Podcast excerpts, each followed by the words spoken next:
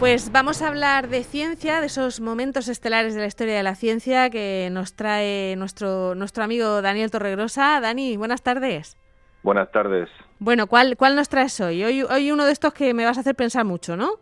Bueno, es un momento estelar interesante. A ver. Y se trata del nacimiento de la nanociencia y la nanotecnología. Ajá. Que nano significa muy pequeñito y hasta ahí llegan todos mis conocimientos de nanociencia. pues hoy, vas a salir de dudas porque voy a poner ejemplos muy claros de lo que es el mundo, el mundo de lo nano. Venga. Que no, no tiene nada que ver con lo, el nano de, de los valencianos cuando hablan de nano. No tiene nada que ver. No tiene nada que ver, pero sí se refiere a algo pequeñito, ¿no? Sí, sí, algo ah, pequeño, sí. Vale, vale. Bueno, a ver si lo único que digo que sé resulta que está equivocado. no, no, va muy bien, va muy bien. Venga.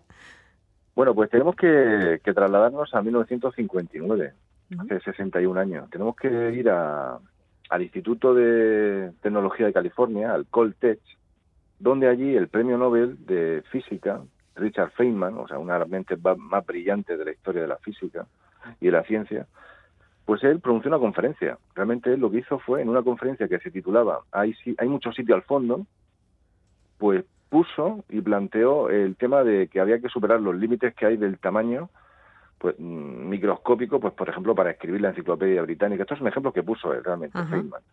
Que podíamos escribir la enciclopedia británica en, un punto de un, o sea, de un boli, por ejemplo, en un punto que se hace con un boli, un tamaño tan pequeñito, se podía escribir la enciclopedia británica. Madre mía. Eh, hablaba de, construir máquinas microscópicas y herramientas de cirugía que operaran a esos niveles, a niveles de escala microscópica o, nano, nanométrica, que ahora veremos dónde está ese límite.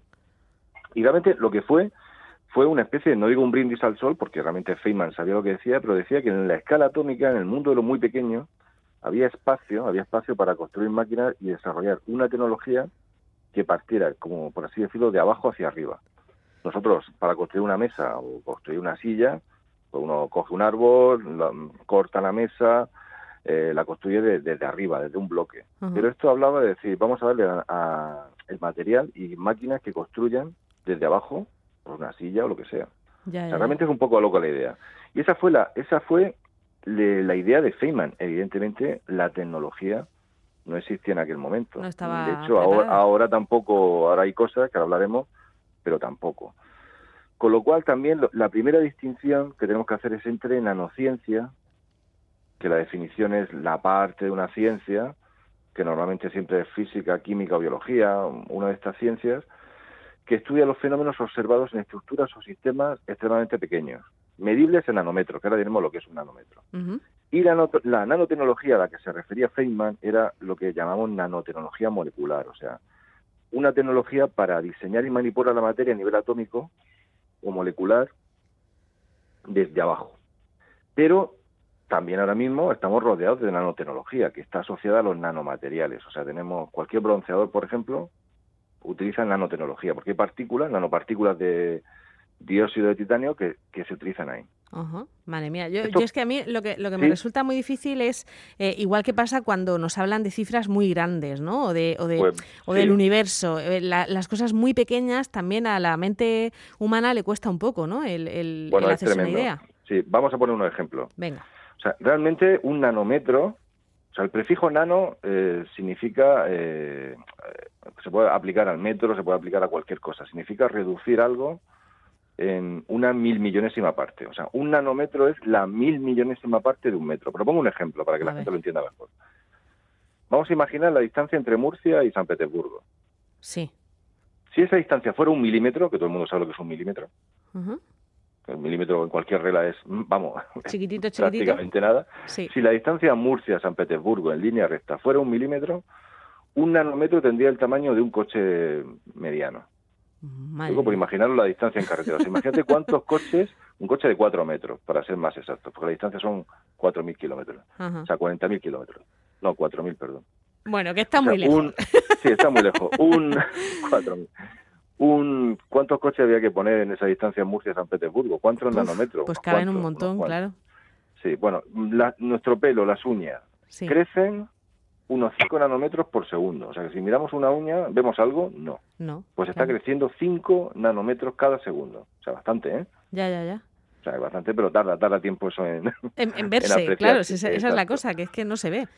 Y otro ejemplo, también, pues un pelo, un cabello humano, pues tiene de diámetro, de diámetro entre 80.000 y 100.000 nanómetros.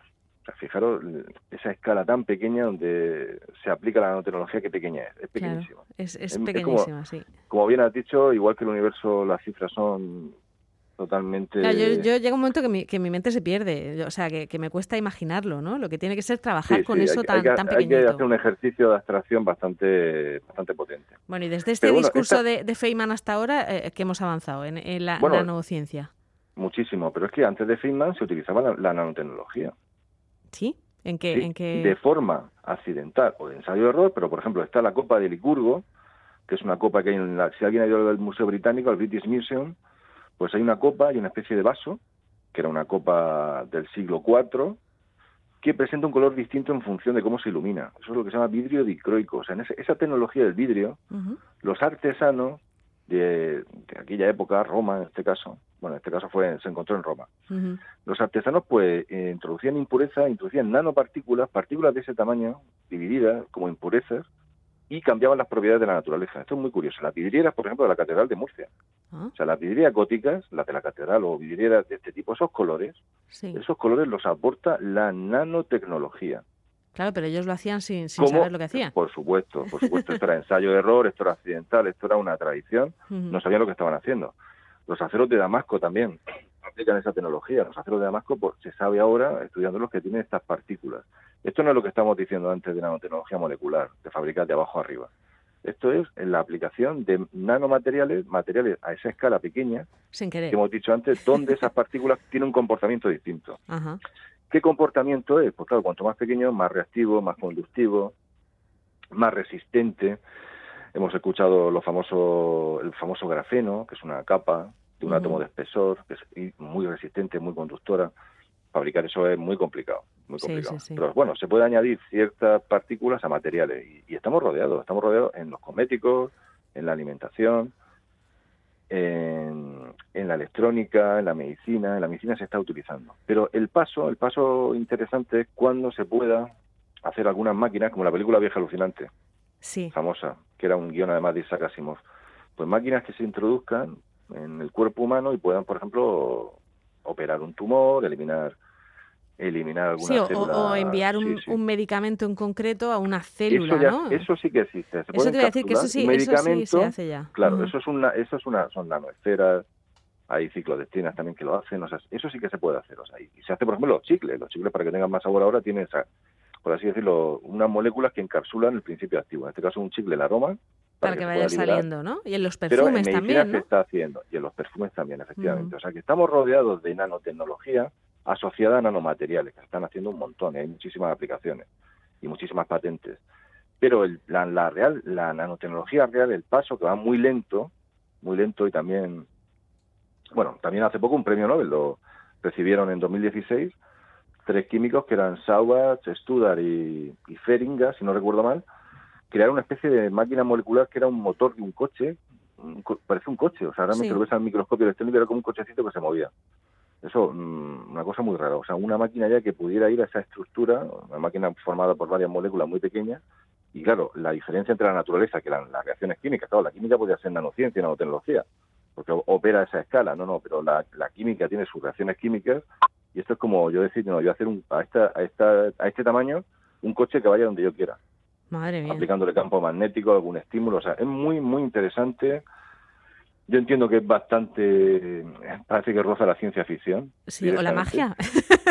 Sí, todavía queda mucho camino de lo que es la, nanotecnología molecular, pero se está investigando muchísimo y quién sabe, o sea, esto, se habla de la revolución de la nanociencia y la nanotecnología. Ajá, lo que está claro es lo que decía Feynman, ¿no? Que hay mucho espacio, ¿cómo era? Mucho espacio todavía al fondo, hay ¿no? mucho sitio al fondo, efectivamente. Sí, hay mucha... Es una conferencia mítica, se, habla un poco del inicio del concepto, aunque luego en el 74, Taniguchi ya introduce un japonés el concepto de nanotecnología, como tiene que ser. En 1981, Eric Dressler empieza desde el, MIT en Boston, empieza pues a, distinguir esta tecnología molecular. Hay muchos, mucha idea, por así decirlo, mucha muy buena idea, pero claro, lo que es la realidad está costando, va un poco más.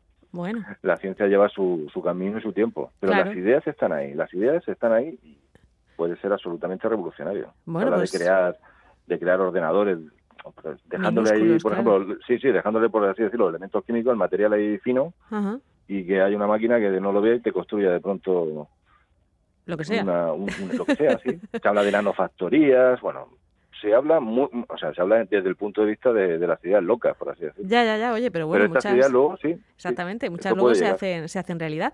Bueno, pues ya sabemos un poquito más de lo que es la nanociencia. Si alguien lo introduce en una conversación, pues siempre podemos decir, como dijo Feynman, y quedamos, vamos, fenomenal, ¿eh? En cualquier conversación. matrícula de honor.